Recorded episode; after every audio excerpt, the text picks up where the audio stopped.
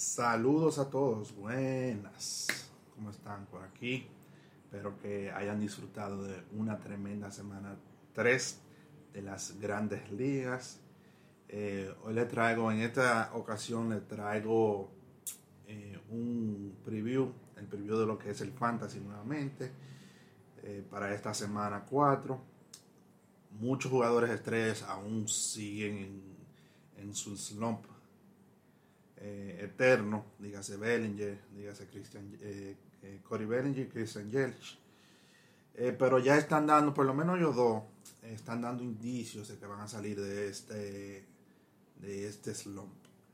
en especial Bellinger, y aún más con esta semana tan factible que tienen lo que es el bateo. en esta semana se enfrenta van a jugar siempre en casa, se enfrentan los Dodgers, se enfrentan cuatro veces contra Seattle y tres veces contra Colorado.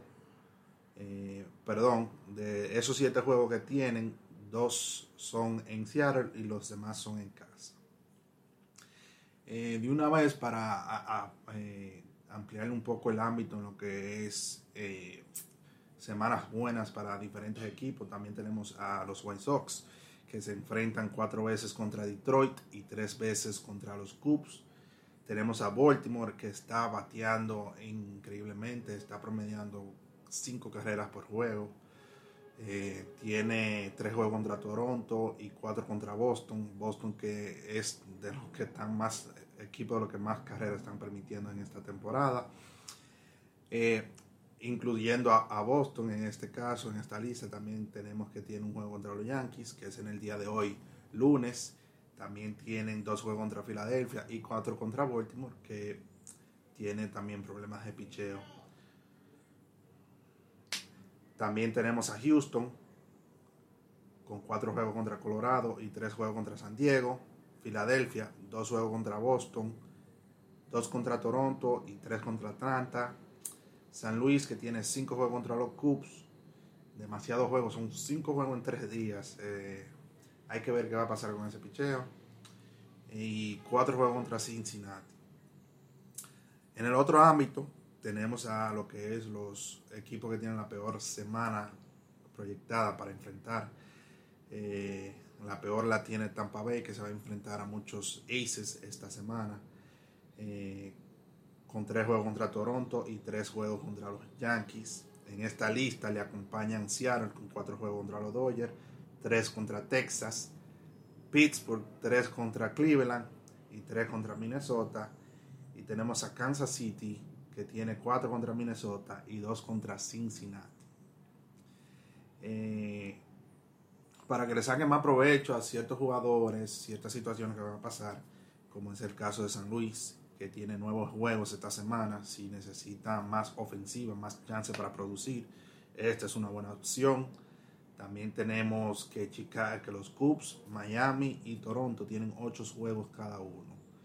Eh, para los equipos y para los eh, jugadores de fantasy que tienen jugadores que juegan mayormente contra suyos y derechos, eh, tenemos a Minnesota, Seattle y Toronto que se enfrentan contra cuatro zurdos esta semana. hay cambios de line-up y diferentes jugadores que van a entrar y salir por esta ocasión. Eh, Miguel Sanó, eh, muy bueno para esta semana en ese line-up. tenemos también a Colorado, Houston, Oakland y San Luis y San Diego que se enfrentan contra seis lanzadores derechos en esta semana. Eh, hay muchos jugadores que se benefician de esto. Eh, les voy a mencionar unos cuantos. Eh, tenemos a Marvin González, Dylan Carson, el prospecto de San Luis, Josh Reddick, Oscar Hernández, Austin Nola y Asturbo Cabrera. Y cualquier jugador de Baltimore, en especial Anthony Santander, Río Ruiz y Pedro Severino. Hansel Alberto ya debería estar mayormente en muchos equipos debido a su, a su forma de actuar en esta temporada al momento. Tenemos ahora, les voy a mencionar 10 pitchers que están proyectados a, lanzar eh, dos veces en esta semana, los 10 mejores. En mi opinión, tenemos a Trevor Bauer, Blake Snell, Carlos Carrasco, Zach Gallen, Zach Greinke, Kenta Maeda, Hyun Ryu, eh, Ross Stripling, Mike Minor y Matthew Boyd. Eh, aún, aún seguimos a la espera de que bateadores como Altuve, Chelich Bellinger eh, exploten, terminen de explotar, terminen de despertar. Van tres semanas ya. y en Fantasy no hay tiempo que perder.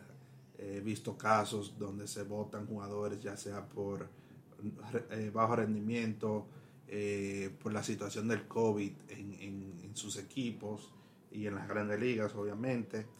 Eh, entonces ya es momento quizás de ir apretando ese botón del pánico, porque ya estamos en la tercera semana, son nueve semanas totales del fantasy y se van a jugar siete de regular. Eh, vayan haciendo su cambio, voten jugadores, hagan lo necesario para compensar las producciones de esos altos picks que no están produciendo y búsquenle la manera. Eh, todas las semanas de aquí para adelante son importantes y cuentan aún más que las tres anteriores que ya pasaron. O sea que manos a la obra, señores, mucha suerte y que ganen su, su fantasy. Eh, buena suerte y nos vemos la semana que viene.